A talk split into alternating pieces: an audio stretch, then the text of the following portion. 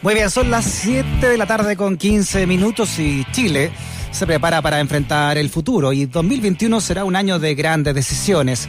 No te quedes fuera de la transformación de nuestro país y conoce nuestra oferta académica preliminar. La Universidad de Santiago tiene 171 años de tradición y sus puertas abiertas para que cumplas tus sueños e impulses el cambio que Chile necesita. Anda a la página admisión.sach.cl formando personas, transformando país. Universidad de Santiago de Chile, universidad acreditada. Vámonos con la siguiente entrevista, viendo esta segunda hora de razones editoriales. Fíjate que en, medio del proceso de admisión escolar para el año 2021, el Internado Nacional Barros Arana, el INBA, quiere, sigue dando pelea para recuperar su internado y advierten que está en alto riesgo ¿ah? de cerrar sus puertas en esta modalidad de internado.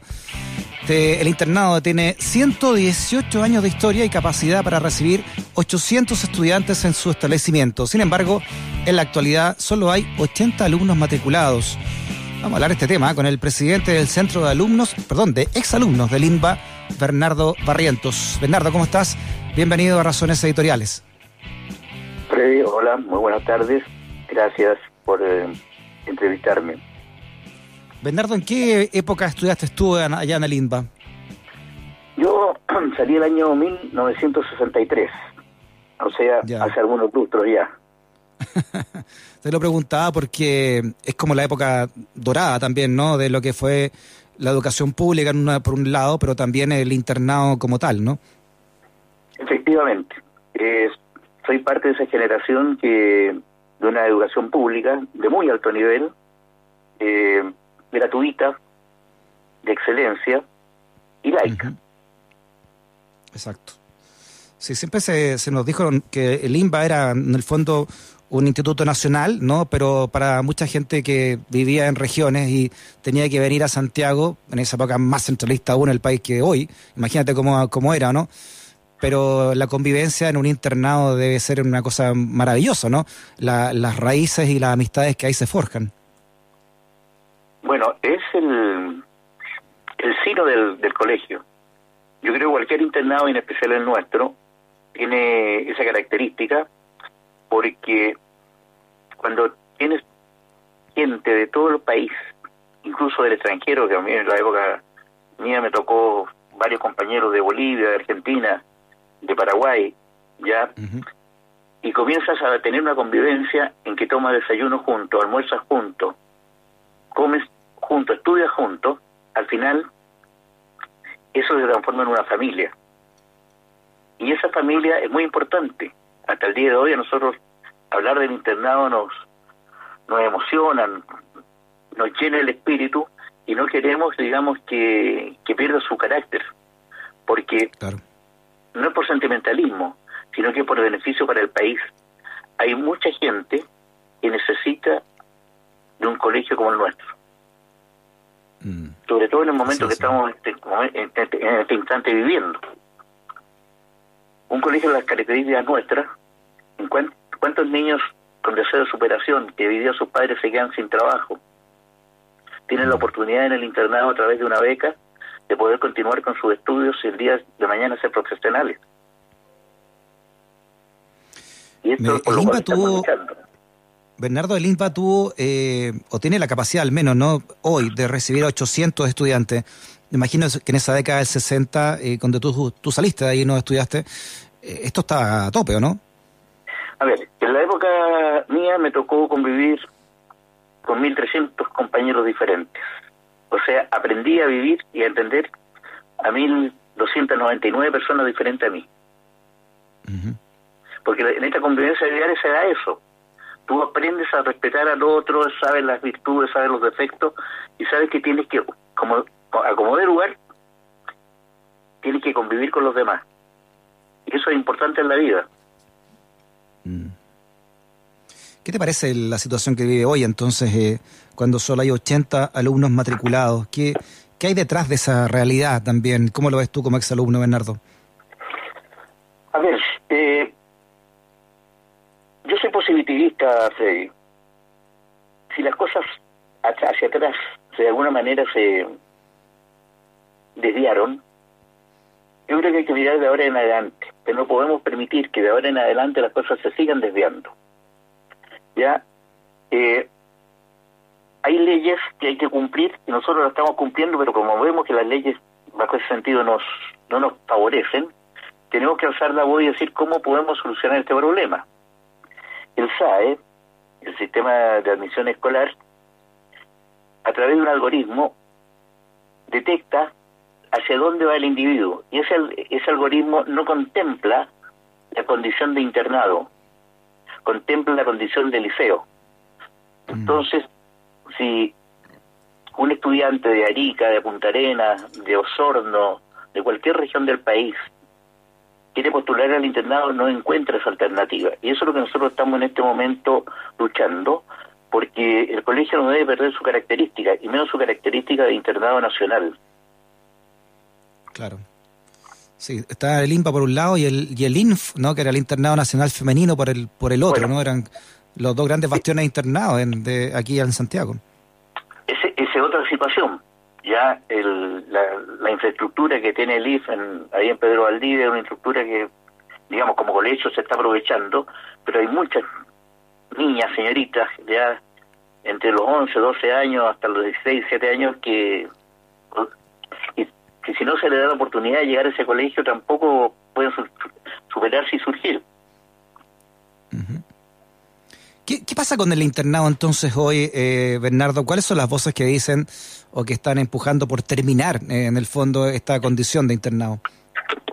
A ver, no hay todo y muy algo muy particular de nosotros los chilenos es ser suspicadas y pensar. Aquí nadie ha dicho que el internado se va a cerrar pero tampoco nadie dice que el, internado va a seguir abierto.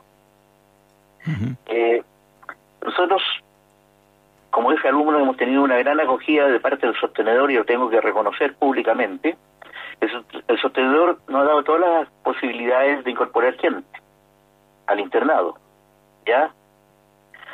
Pero la el SAE frena eso y no puede llegar gente al internado. Entonces, ¿cómo podemos encontrar la solución? Y bajo el concepto del Ministerio de Educación debe ser una solución, eh, ¿cómo se llama?, política. Bajo el concepto nuestro basta con, con que sea una, una solución de enmendar el error, porque eh, a nosotros, siendo un colegio de, de excelencia, nos sentimos segregados porque se pierde el espíritu para el cual fue fundado el colegio y se coarta la libertad del individuo, llámese papá, llámese mamá, llámese el mismo alumno, que quiere entrar interno y las condiciones legales no se lo permiten. Claro. el sostenedor en este caso es la municipalidad de Quinta Normal, me imagino, ¿no? No, no, no, no. El sostenedor es la municipalidad de Santiago. Ah, pese a que está en la Quinta Normal. Eh, no, está en Santiago. ah, ya, perfecto. No, eh, a ver, tu información eh, es real. Lo que pasa es que hace algunos años, cuando salió la municipalización, el colegio jurisdiccionalmente quedó, quedó en quinta normal. Claro. ¿Ya? Pero ante la gestión de algunos parlamentarios, exalumnos del colegio, y ante la, lo que significaba mantener esa, esa institución, se dio una lucha, yo creo que muy similar a la que estamos dando nosotros en este momento, de que pueda haber más internos, se dio una lucha que quedara en la municipalidad, en la municipalidad de Santiago. Entonces el colegio quedó jurisdiccionalmente dentro de la comuna de Santiago eh, y dentro del sostenedor es el municipio de Santiago. Claro. Bueno, eh, tiene mucho que ver también con el con todo el Chile que, estamos viendo, ¿no? Que, que varió el concepto de educación y lamentablemente también a, creer que la educación es un bien es un bien de consumo y quizás en eso eh, podría perecer una, una modalidad como un internado histórico que es el LINVA, que como tú bien dices, eh, Bernardo, va mucho más allá, ¿no? Esta sensación y esta, esta, esta realidad de vivir internado y convivir así, ¿no? Que va mucho más allá de, de una clase de matemática o una clase de historia, ¿no? Así es. Se forma familia. Muy bien.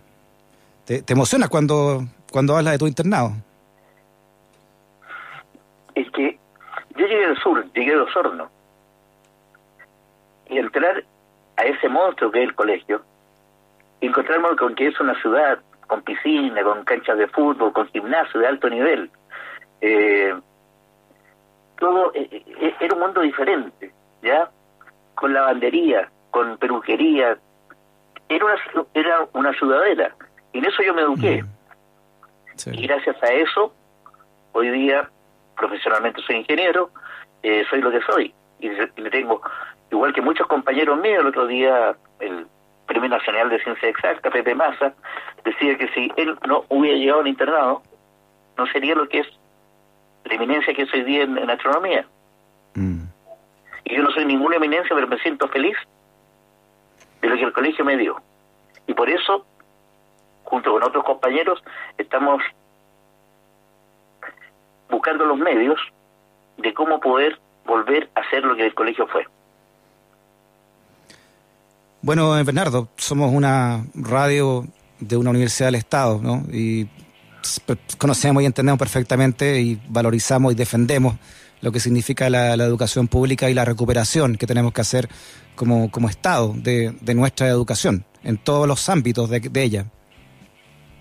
Y me siento identificado porque también soy exalumno de la Universidad Técnica del Estado. Mira. Entonces me siento, me siento identificado con las dos instituciones. Muy bien, Bernardo.